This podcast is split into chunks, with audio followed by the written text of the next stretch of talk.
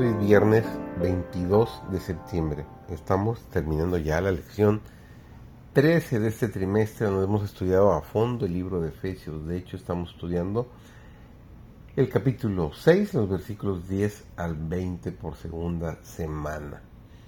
Vamos a entrar de lleno al resumen de nuestra lección. Servidor David González.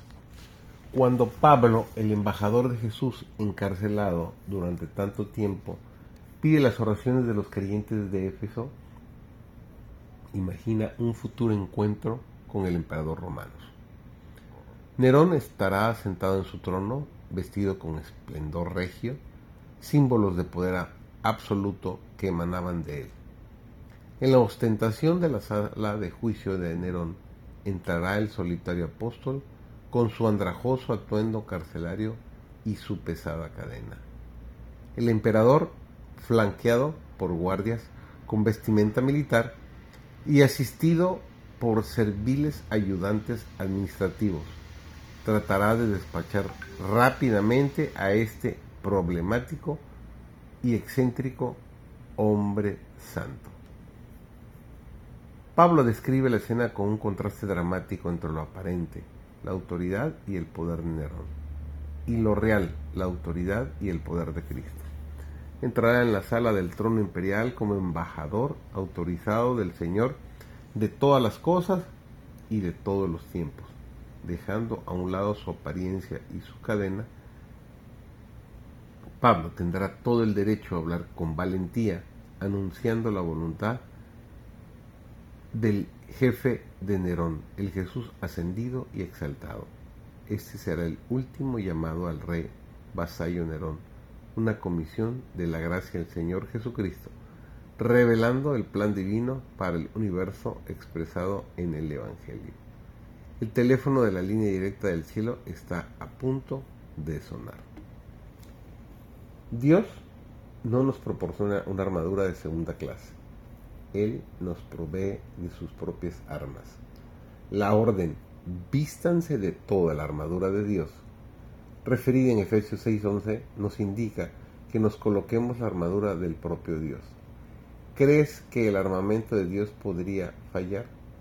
La calidad de nuestro equipamiento anuncia el resultado inevitable, la victoria para Cristo y su iglesia.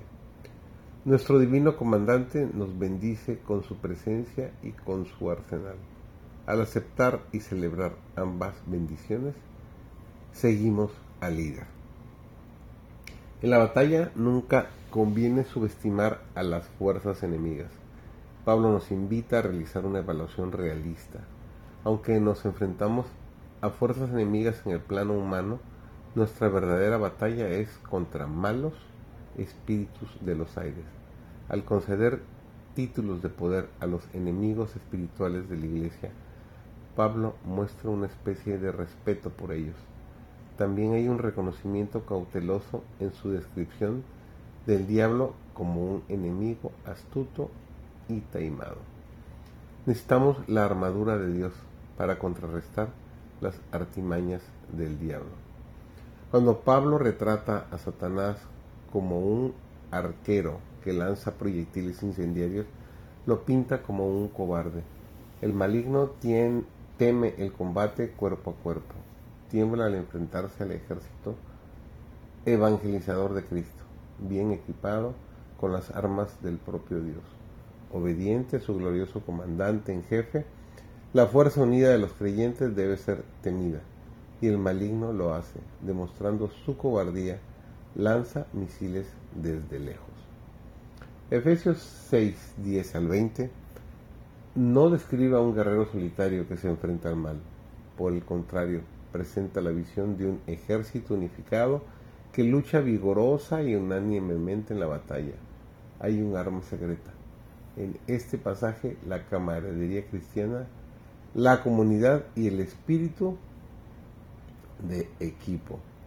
Pablo visualiza a la iglesia como un ejército que se prepara y entra en combate.